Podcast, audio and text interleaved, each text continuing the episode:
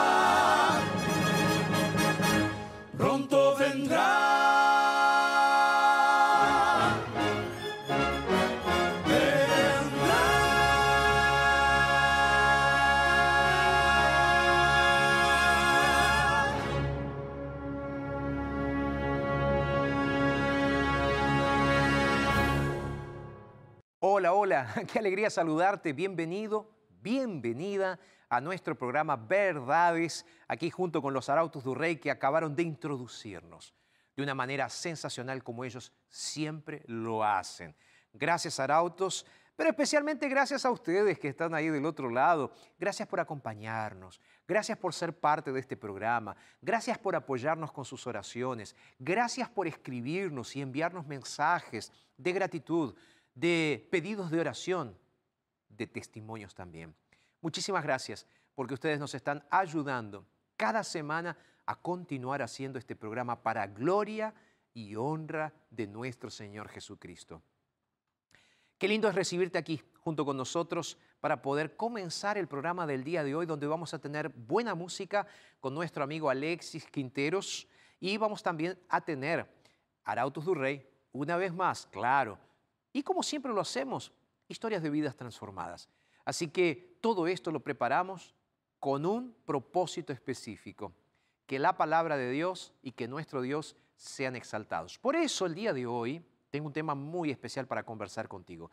Pero antes de contarte el tema, quiero agradecerte también porque a lo largo de estos últimos 13 programas, en realidad hoy es nuestro décimo tercer programa que estamos teniendo, tú nos acompañaste en el estudio que hicimos acerca de los 10 mandamientos.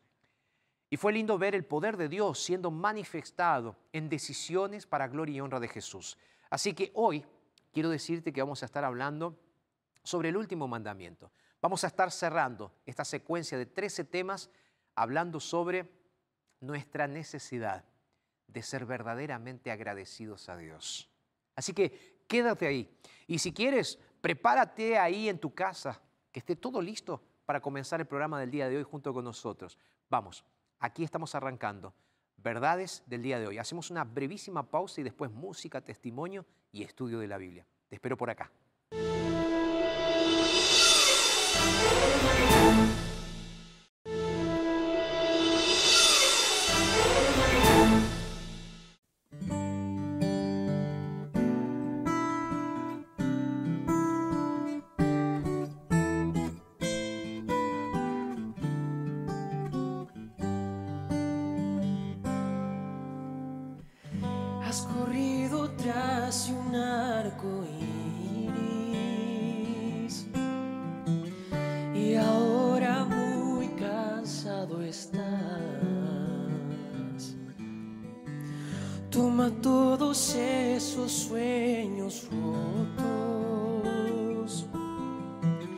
Y a los pies de Cristo ponlos ya. A Jesús, a Jesús, a Jesús entrega todo, sueños rotos y un débil corazón. A Jesús, a Jesús, a Jesús entrega todo tristeza en gozo cambiará. Él lo prometió sol todos los días. Sabe bien que a veces habrá tormentas, pero nos ofrece un nuevo corazón en medio del dolor. A Jesús, a Jesús, a Jesús entrega todo, sueños rotos y un débil corazón. A Jesús, a Jesús, a Jesús entrega todo la tristeza en gozo cambiará. A Jesús, a Jesús, a Jesús entrega todo, sueños rotos y heridas el corazón.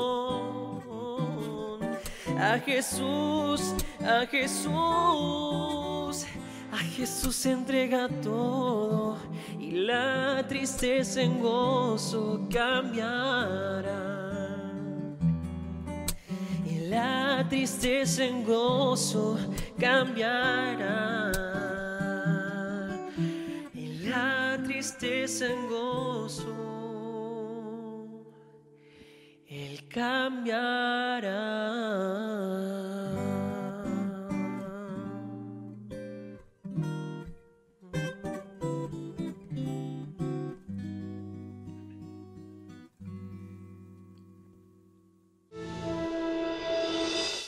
Jefferson es un joven que, como muchos de ellos, a nivel mundial, tenía el sueño de poder convertirse en jugador de fútbol profesional. Desde la niñez, él tenía un talento natural por el deporte, que no se tardó en ser demostrado y percibido por el interés de determinadas personas. Las propuestas llegaron y desde muy pequeño su sueño que parecía algo lejano se hacía realidad. Pasó por diferentes etapas en su largo camino para poder ser una estrella del deporte. Frustraciones, tristezas, logros, hasta que en cierta medida lo logró. Los sueños parecían hacerse realidad. La fama y el dinero estaban a la vuelta de la esquina. La vida que hoy vivía podía cambiar en un abrir y cerrar de ojos, gracias a la profesión deportiva que él había elegido. Pero Dios siempre tiene propósitos mayores en la vida de sus hijos y es por eso que cuando Dios llegó y tocó el corazón de Jefferson, algo increíble sucedió en su vida. Mi sueño desde la infancia era convertirme en un jugador profesional de fútbol. Desde los 3 años y 8 meses de edad yo comencé a alimentar ese sueño. Dije, papá, yo quiero entrar en una escuela de fútbol. Fue entonces cuando él me llevó a esa escuela y yo comencé a seguir mi trayectoria hasta que con 18 años de edad yo llegué a un equipo de categoría base, el equipo de San Pablo Fútbol Club. A los 14 años yo comencé a estar monitoreando. Con 14 años un joven puede ser elegido en el equipo de categoría base. Entonces yo ingresé en San Pablo, comencé a estar eh, justamente disputando campeonatos, participé del campeonato paulista, de varias copas, fui campeón de esos campeonatos, después tuve la oportunidad de ir al Palmeiras, a Santos, hasta que yo llegué a un crecimiento donde tuve la oportunidad de subir al profesional. Cuando estaba en el San Pablo, el primer año, cuando llegué con 14 años de edad, fue un momento de preparación. Entonces ellos capacitan a los jóvenes para que cuando cumplan 15 años, ellos puedan llegar preparados para disputar todos esos campeonatos. Campeonato paulista, copas, Copa de Brasil. Y cuando yo fui a Europa, eh, fui por mi categoría, eh, dirigido por San Pablo. De cinco campeonatos que participamos, fuimos campeones de cuatro y yo tuve la felicidad de hacer 40 goles, participar y fue muy feliz en esa situación, en ese momento que era un sueño de mi infancia, convertirme en un jugador profesional de fútbol. Con mis 14, 15 años, mi tía me hizo una invitación para conocer un poco más sobre la Iglesia Adventista del Séptimo Día y yo eh, acepté ese llamado que ella me hizo para ir a la iglesia. Y yo sentía el Espíritu Santo trabajando fuertemente en mi corazón. ¿A qué lugares donde tú debes estar? Y yo comencé a realizar algunos estudios bíblicos y yo me encontré con la ley de Dios y me quedé extremadamente convencido del mensaje. Yo sabía que la ley de Dios realmente es para que todos los seres humanos guarden esta ley, porque el propio libro de Eclesiastés dice, la suma es que todos los hombres guarden los mandamientos de Dios.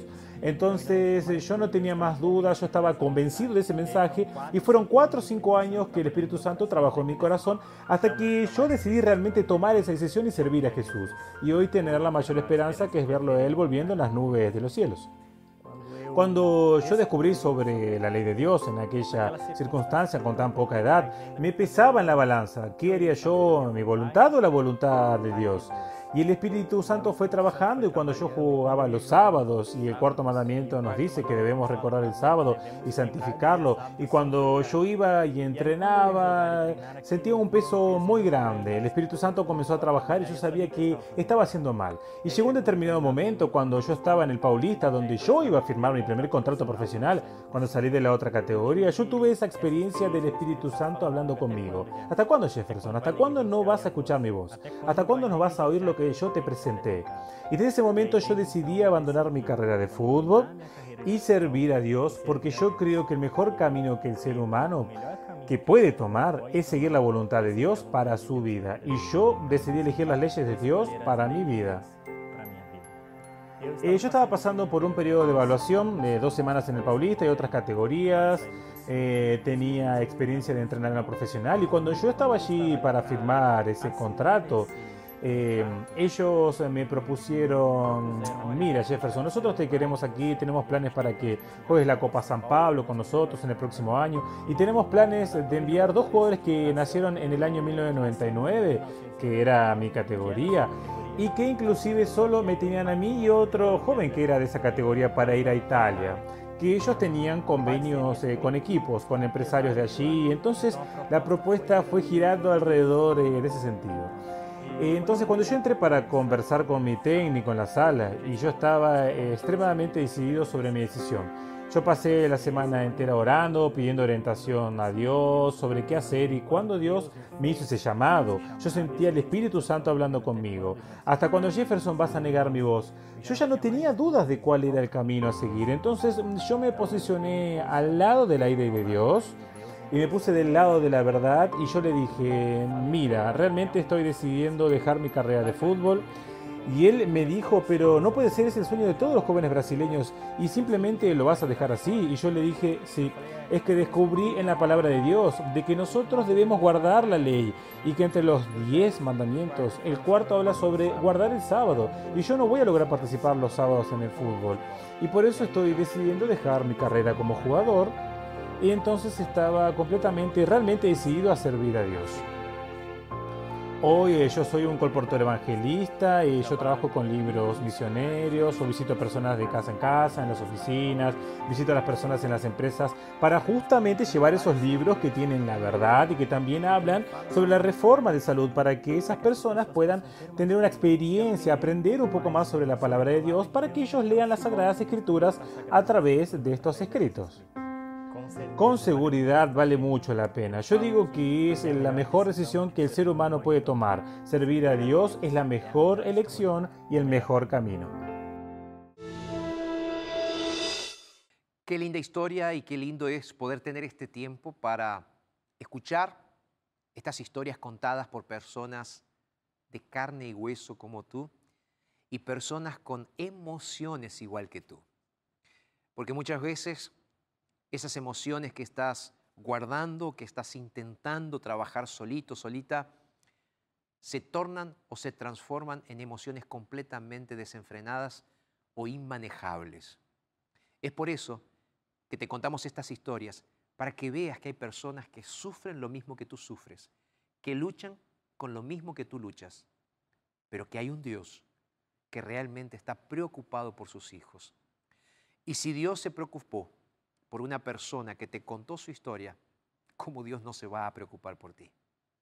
Por eso contamos estas historias. Bueno, estoy listo aquí, con todo listo para comenzar el estudio de la palabra. Así que hacemos una pausa rápida y ya regresamos.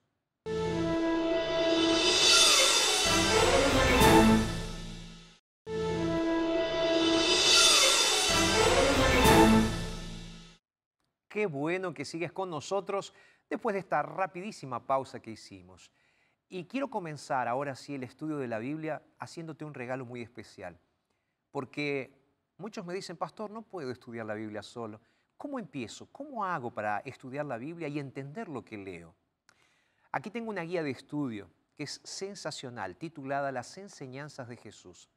Es una guía de estudio que te va a mostrar paso a paso cómo hacer para estudiar la Biblia siguiendo las enseñanzas registradas en el Nuevo Testamento, esas enseñanzas maravillosas de nuestro Señor Jesucristo.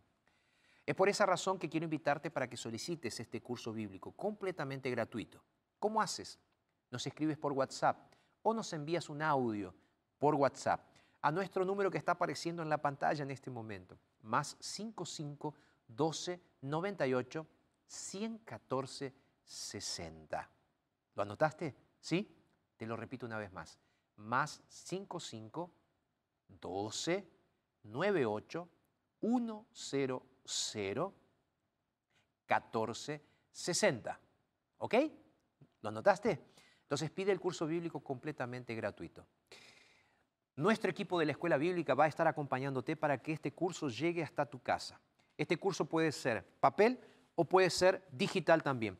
Tú eliges la forma dependiendo la región en la cual te encuentras para recibir este curso. Si estás dentro de Sudamérica, lo recibes en papel. Si estás fuera de Sudamérica, recibes este curso bíblico en digital. Lo importante es que recibas este curso para estudiar la Biblia con nosotros. Ahí donde estás, te invito para que cierres tus ojos y que podamos orar a nuestro Dios para pedir la bendición sobre el estudio de la palabra. Vamos a orar. Padre, muchísimas gracias eh, por la oportunidad que nos regalas en tu gran amor de poder estudiar tu palabra el día de hoy. Y ahora, Señor, que vamos a abrir en este último programa de esta temporada especial estudiando los diez mandamientos.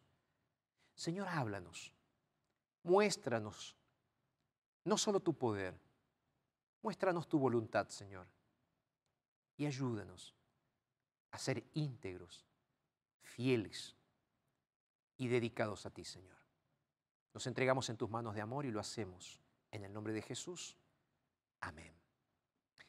Abre tu Biblia entonces, libro de Éxodo, Éxodo capítulo 20, versículo 17, es el último mandamiento registrado aquí en el libro de Éxodo.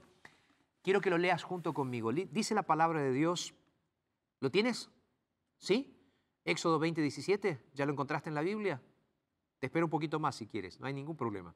Búscalo ahí en tu celular, búscalo en tu Biblia papel o en tu computadora, y no hay, no hay ningún problema. ¿Lo tienes? Perfecto. Éxodo 20, 17, leamos juntos. Dice, no codiciarás la casa de tu prójimo, no codiciarás la mujer de tu prójimo, ni su siervo, ni su criada, ni su buey, ni su asno, ni cosa alguna de tu prójimo. Terminar los diez mandamientos con una declaración como esta, no codiciarás. Y dice, no codiciarás la casa, no codiciarás la mujer, no codiciarás tu, su siervo, su criada, su asno, su buey, no codiciarás nada, dice. Ninguna cosa codiciarás de tu prójimo. El solo hecho de que Dios se preocupe por decirnos no codiciarás es una evidencia muy clara de que Dios no solamente se preocupa con nuestras acciones o palabras, Dios se preocupa también por tus pensamientos. Es interesante entender también de que este es uno de los pocos o únicos códigos de leyes antiguas, y cuando digo códigos de leyes antiguas, me refiero a que hay otros códigos también antiguos, como los diez mandamientos, de otros pueblos, pero ninguno de esos códigos se dedicaba a legislar en relación con las emociones o con los pensamientos. Todos esos códigos legislaban sobre lo que la persona decía, hablando de la calumnia, por ejemplo, de la mentira, o sobre las acciones, ya lo hemos estudiado. En el caso de los diez mandamientos, hablando de las acciones, habla sobre nuestra adoración a Dios, sobre no adorar imágenes, sobre no tomar el nombre de Dios en vano, sobre guardar el sábado como día de reposo. ¿Ok? Acciones y palabras. Cuando Dios comienza a hablar sobre nuestra relación con el prójimo a partir del quinto mandamiento, se están evaluando también acciones. Dice, honra a tu padre. No mates, no cometas adulterio, no levantes falso testimonio. Pero cuando llega la codicia, ¿cómo hacemos para mensurar, para medir la codicia? Porque la codicia es nada más y, nada menos que una, un sentimiento, algo que está dentro de nuestro corazón. Si tuvieras que definir codicia, ¿qué sería codicia? Vamos, ayúdame, ¿qué sería codicia? Codicia puede ser algo que tú Vamos, vamos, a, vamos a definirlo o intentar explicarlo. La codicia es un sentimiento desenfrenado o inmanejable por tener algo que tú quieres o deseas. Codicia puede ser un amor distorsionado.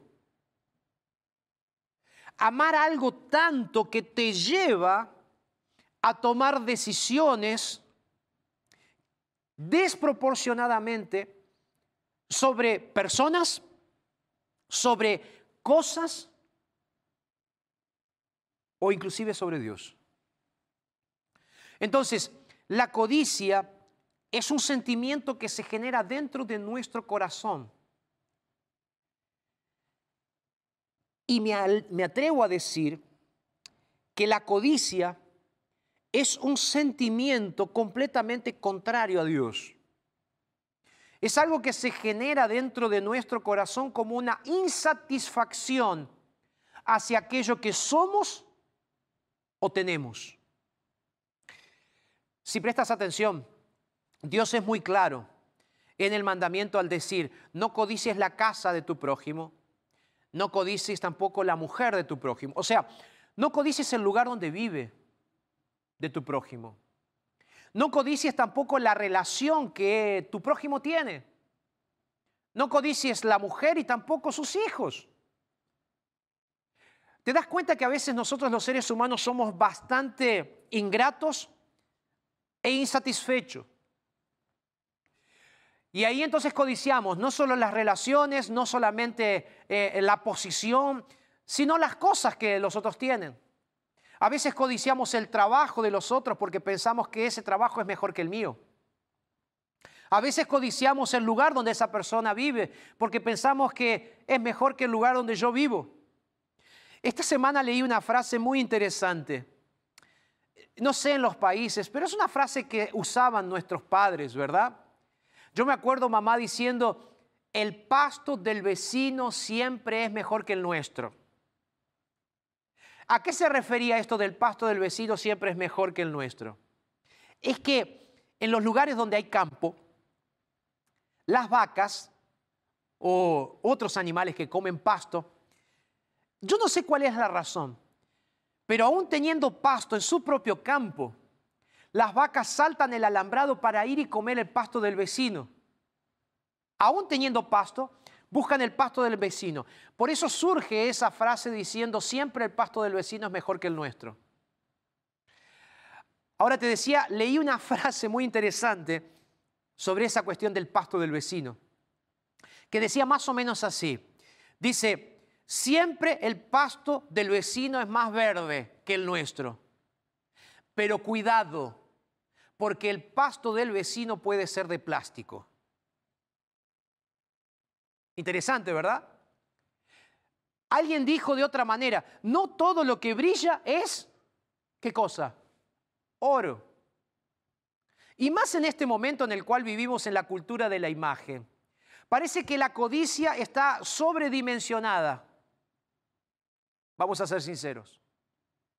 ¿Cuántas veces no fuiste al Instagram o al Facebook y viste una foto de algún amigo que hacía tiempo que no veías? O alguna amiga que hacía tiempo que no veías. Y viste que esa persona posteó su, una foto de su casa. Y dijiste, wow, ¿por qué yo no tengo una casa así? O viste que esa persona posteó una foto sonriente con su esposa y con sus hijos. Y tú lamentablemente fracasaste en tu matrimonio. Y eres una madre soltera. Y ahí estás solita, luchando con la vida. Y tú pensaste así, wow, esa persona posteó una foto, ah, lo que daría. Lo que daría por tener una familia como la que ella o él tienen. Y ahí comienzas a remorderte en tus sentimientos diciendo, me gustaría ser como fulano o como sultano, pero yo no soy así. Y ahí comienzas a generar ese sentimiento dentro de ti de insatisfacción, de infelicidad. Y comienzas a olvidarte que hay cosas que tú tienes que otros no tienen y que pueden en realidad hacerte realmente feliz. Mira, Jesús contó una parábola hablando sobre este asunto, una parábola muy linda y que muchas veces no leemos. Pero en Lucas, a partir del capítulo, perdón, en Lucas capítulo 12, a partir del versículo 13, ahí Jesús recibe una consulta. En esa consulta le preguntan más o menos lo siguiente. Le dice, maestro, mi hermano no quiere dividir su herencia conmigo. ¿Qué hacemos? Entonces Jesús le responde así, ¿quién me ha puesto sobre ustedes como juez o como partidor de herencias? Y ahí entonces a partir del versículo 15 comienza la parábola. Y él, cuenta la parábola de la siguiente forma y voy a leértelo. Si tienes tu Biblia, lee conmigo ahí. Lucas 12, 15. Y él les dijo, mirad, guardaos de toda avaricia, porque la vida del hombre no consiste en la abundancia de bienes que posee. Voy a leer de vuelta para que prestes atención, para que puedas deglutir la palabra del Señor, para que puedas masticar la palabra del Señor. Dijo Jesús, mirad, guardaos de toda avaricia, que la avaricia es nada más y nada menos que una pariente de la codicia. Dice Jesús, porque la vida del hombre no consiste en la abundancia de los bienes que posee. ¿Perdón? La vida del hombre no posee en qué? En la abundancia de bienes que posee. Piensa en esto. Porque si tú estás colocando tu felicidad en lo que vas a tener en un futuro o en lo que te gustaría tener en tu presente, codiciando lo que otros tienen o siendo avaro para tener más de lo que tú tienes en este momento. Y sintiéndote una persona completamente insatisfecha con aquello que tienes, cuidado. Porque jamás la felicidad va a estar en tener más. Jamás la felicidad va a estar en tener lo que los otros tienen. Jamás. Porque hay algo que nosotros tenemos que entender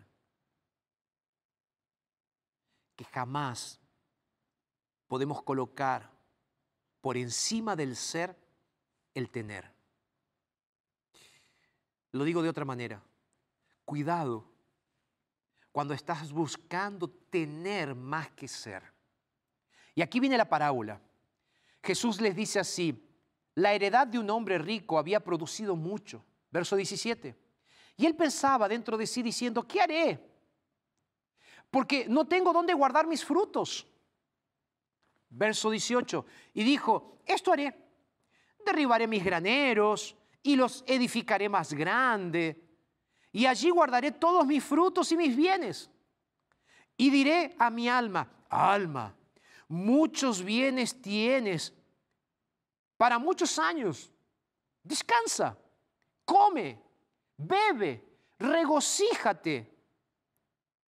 En el verso 20 Jesús dice así, pero Dios les dijo, necio, esta noche vienen a pedirte tu vida y lo que has guardado. La gran pregunta, ¿de quién será?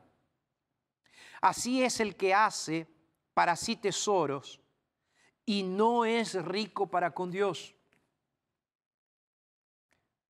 Yo siempre digo que hay momentos en los cuales Dios dice algunas cosas que son para explotar la cabeza.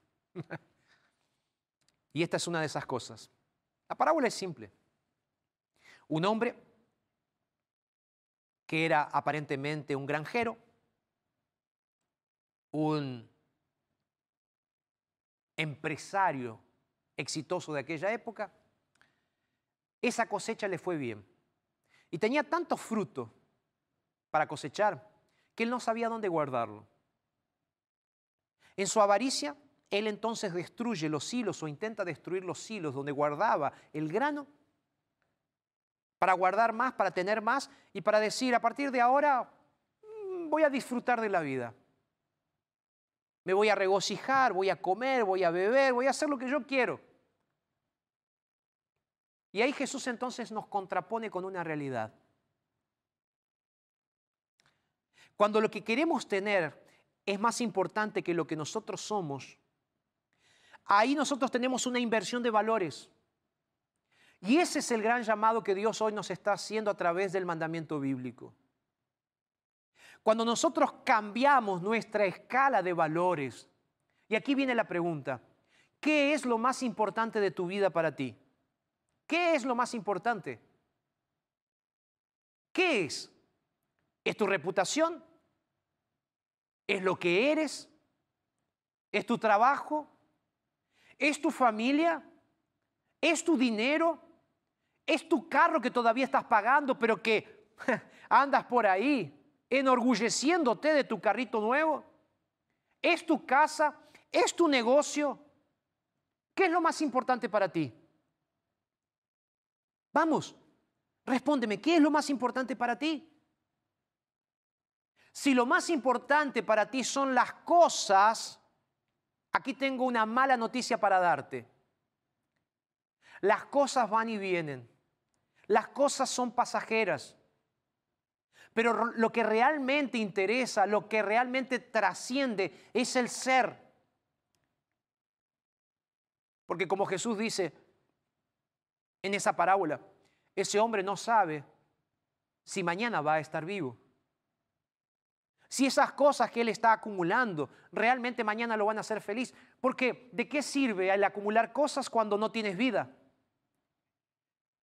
Mira, hay una realidad que es un hecho que tenemos que destacar aquí. Que la codicia, como la avaricia, nos lleva a, ser personas infelices con lo que tenemos y completamente insatisfechos.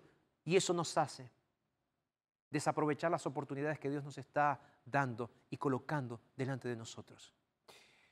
Lo voy a decir de otra manera. ¿Cuándo fue la última vez que paraste de trabajar tanto para poder mirar a los ojos a tu esposa y decirle, amor, te amo?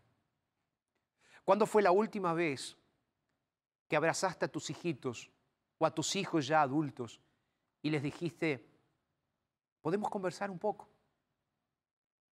¿Podemos dedicar un tiempo para estar juntos? Si hace tiempo que no estás haciendo eso, es porque tu escala de valores está completamente invertida. Estás buscando el tener por encima del ser.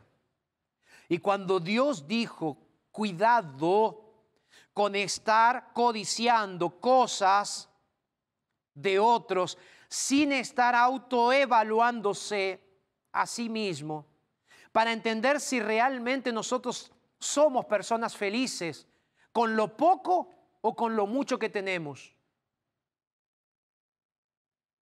Porque si nosotros no somos felices o aprendemos a ser felices con lo que tenemos hoy, jamás vamos a tener garantías que teniendo más, mañana vamos a ser felices.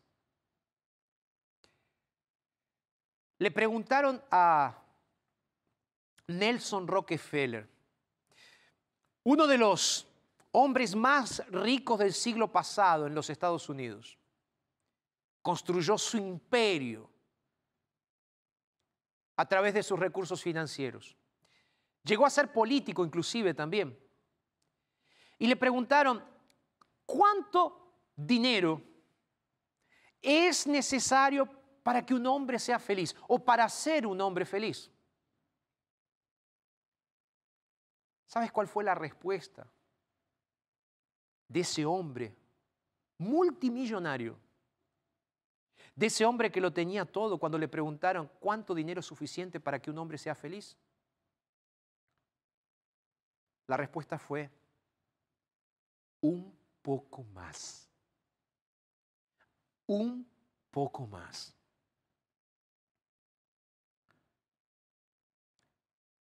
Es que para aquel que tiene, lo que tiene nunca le es suficiente. Y para aquel que no tiene y quiere tener aquello que tiene, o aquello que desea, aquello que codicia, nunca va a ser suficiente tener un poco más, siempre va a querer algo más. La codicia y la envidia siempre van de la mano. Sabes, a veces hay cosas que tú tienes que ver a otros para no pasarlas. Déjame contarte una historia, lamentablemente real, sobre una persona que era realmente codiciosa y que perdió los mejores momentos de su vida con su familia por estar corriendo atrás siempre de la codicia. Este hombre, un empresario, que heredó su empresa de su papá. Un día él decidió casarse y conoció a una mujer muy bonita y fue y le propuso matrimonio. Pasaron menos de un mes y ellos se casaron. Se casaron, tuvieron hijos. Y esa mujer pensaba que sería la mujer más feliz del mundo. Él veía a su esposo como un hombre trabajador, un hombre automotivado, un hombre siempre buscando darle más a su familia, un hombre esforzado y un hombre que siempre quería más. Pasaron los años y esta mujer se dio cuenta de que en realidad ese hombre con el cual ella se había casado, la amaba. Él amaba a sus hijos. Parecía un buen hombre. Pero ese hombre siempre estaba ocupado, viajando por sus negocios. Siempre él estaba pensando cómo hacer para comprar otra propiedad. Él estaba pensando cómo hacer para multiplicar su dinero. Él estaba pensando cómo hacer para tener más funcionarios trabajando para él. Y su empresa, su emporio iba creciendo día a día. Pero cuando su esposa llegaba y le decía, amor, necesitamos comprar los, útiles para la escuela de los niños. O amor, necesitamos comprar zapatillas, zapatos para los niños, ropa. Él les decía más o menos así, pero ustedes qué se creen que yo soy el banco de la nación para estar dándoles el dinero que ustedes necesitan. Ustedes se piensan que el dinero viene solo, que yo fabrico el dinero. Ahí entonces él iba y compraba los zapatitos más baratos para sus hijos. Y sus hijos iban a la escuela. Y esos zapatos no duraban un mes, un mes y medio y se rompían. Y ahí sus hijos venían llorando. ¿Por qué? Porque eran víctimas de bullying. En aquella época la palabra ni existía, bullying. Pero las personas se reían de ellos, sus amiguitos se reían de ellos, porque ellos eran conocidos como los nenes, como los niños, que iban con las ropas más feitas, con los zapatos más rotitos. Y todo el mundo sabía que el papá de esos niños tenía el dinero para comprar, tenía el dinero para, para darles una mejor condición de vida. Este padre tenía una frase muy interesante. Él decía, cuando ustedes crezcan, aprendan a trabajar y a tener lo que yo con el sudor de mi frente construí. Ni esperen que yo les voy a dejar una herencia. Ni esperen que yo voy a hacer algo más de lo que estoy haciendo por ustedes. No, trabajen.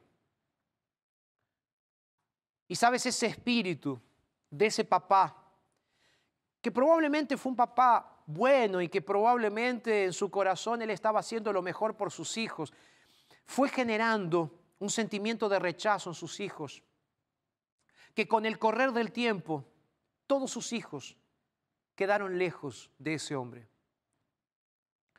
En su vejez la única persona que estaba cerca fue su esposa. Con el tiempo él se dio cuenta de que todo lo que había ganado, que sus propiedades, sus autos, sus autos habían pasado de moda, nadie quería usar sus autos, nadie quería ir a ver sus propiedades. Sus hijos estaban lejos y ninguno de sus hijos quería visitarlos. ¿Por qué? Porque él había gastado toda su vida corriendo una carrera que nunca terminaría por conseguir tener más. Él había sido víctima de su codicia y de su avaricia. Y en el proceso había perdido lo más precioso que él tenía, su familia. Y claro, en ese proceso, él tampoco se había acordado de Dios. Porque él tampoco era fiel a Dios en sus diezmos, en sus ofrendas. Él tampoco era fiel a Dios porque él decía, no, esos de la iglesia siempre quieren robar, quieren lucrar. Yo no voy a dar, que trabajen. ¿Sabes qué es lo más triste? Ese hombre, que no lo estoy criticando, simplemente te estoy diciendo lo que las apariencias decían. Ese hombre, codicioso y avaro, murió. Y cuando murió, Poca gente fue a su sepelio. Ahí estaba una mujer llorando por la compañía de un esposo que la acompañó a lo largo de toda su vida. Pero una mujer que sabía que había muerto un hombre, que se había preocupado toda la vida por las cosas de este mundo y jamás se había preocupado por dejar un legado. ni sus hijos estuvieron en aquel sepelio.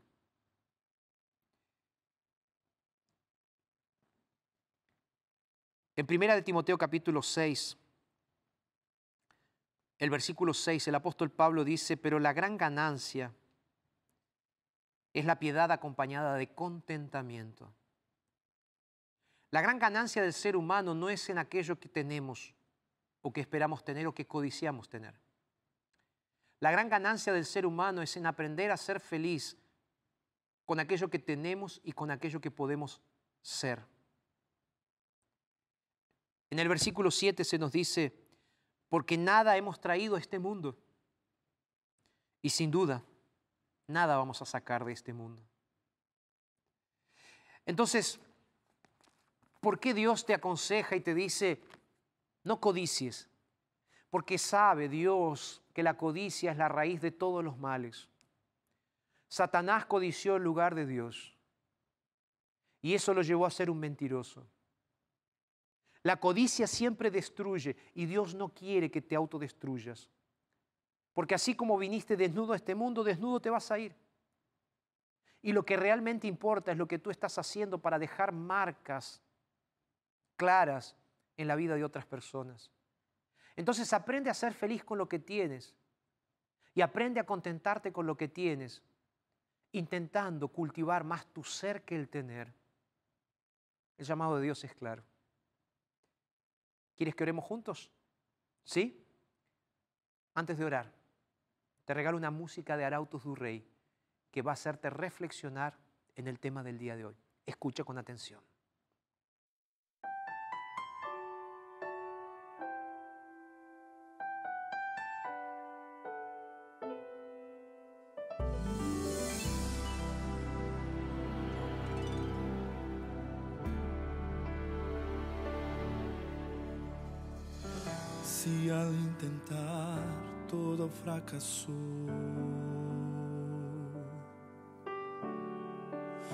Y si al llorar nadie lo notó, si gritaste en medio de gran aflicción y ninguna mano te dio solución, piensa que Dios lo ve. Te dejaría sin correr. El que te creó, que te vio nacer.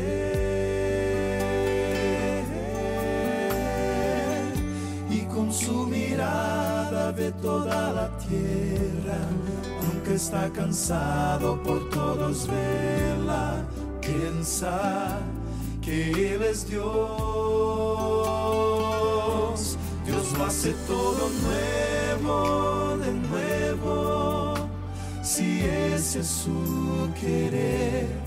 Junta los pedazos quebrados, puede hasta la vida devolver. Dios lo hace todo nuevo, de nuevo, si ese es su querer.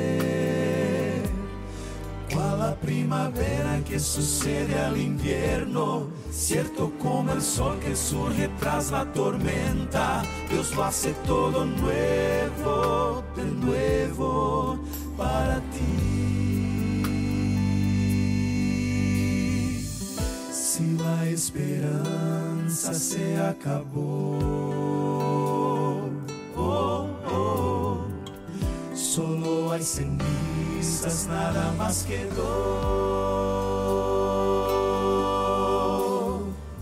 Si desesperado ya no tienes paz, cuando es imposible recomenzar, piensa que Dios lo ve. Dios lo hace todo nuevo, si ese es su querer. Junta los pedazos quebrados, puede hasta la vida devolver. Dios lo hace todo nuevo, de nuevo, si ese es su querer. Primavera que sucede al invierno, cierto como el sol que surge tras la tormenta, Dios lo hace todo nuevo, de nuevo, para ti. Pero necesitas hoy confiar en las promesas que ese Dios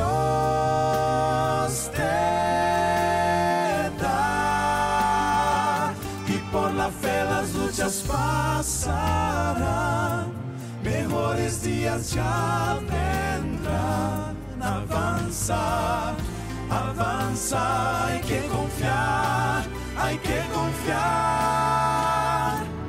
Dios lo hace todo nuevo, de nuevo. Si ese es su querer, junta los pedazos quebrados, puede hasta la vida devolver. Dios lo hace todo nuevo, de nuevo. Si ese es su querer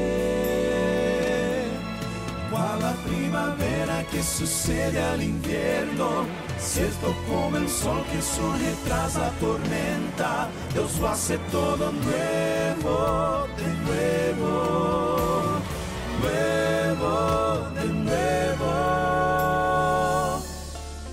Lo hace todo nuevo, de nuevo. Para ti.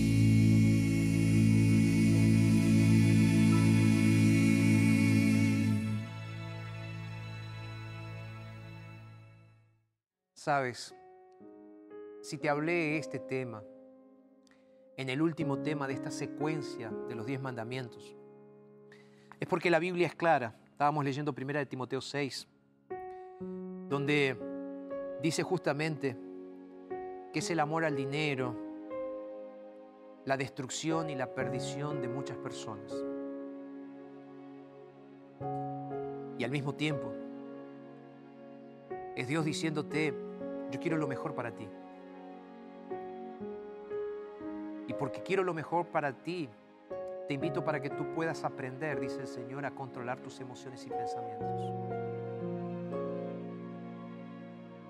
Yo creo que el gran antídoto contra la avaricia y la codicia es la gratitud. Por eso el apóstol Pablo en el libro de Filipenses, él va a decir varias veces, sean agradecidos, gracias sean dadas al Señor, alégrense en el Señor y alégrense por lo que tienen y por lo que el Señor les da. Si andas por la vida frustrado o frustrada porque no tienes más, el problema no es lo que tú tienes o no tienes. El problema es que no aprendiste a ser agradecido o agradecida a Dios. Por la vida, por la familia, por las luchas o por todo lo que tienes. Ese es el antídoto contra la infelicidad y la avaricia. Aprende a agradecer. Oramos. Gracias Señor por el mensaje. Enséñanos y ayúdanos a ser agradecidos. Es lo que te pedimos en el nombre de Jesús. Amén. Que Dios te bendiga. Te mando un abrazo grande y nos vemos la próxima semana con el inicio de una nueva temporada de verdades. Y recuerda, lo dijo Jesús en su palabra. Entonces, es verdad.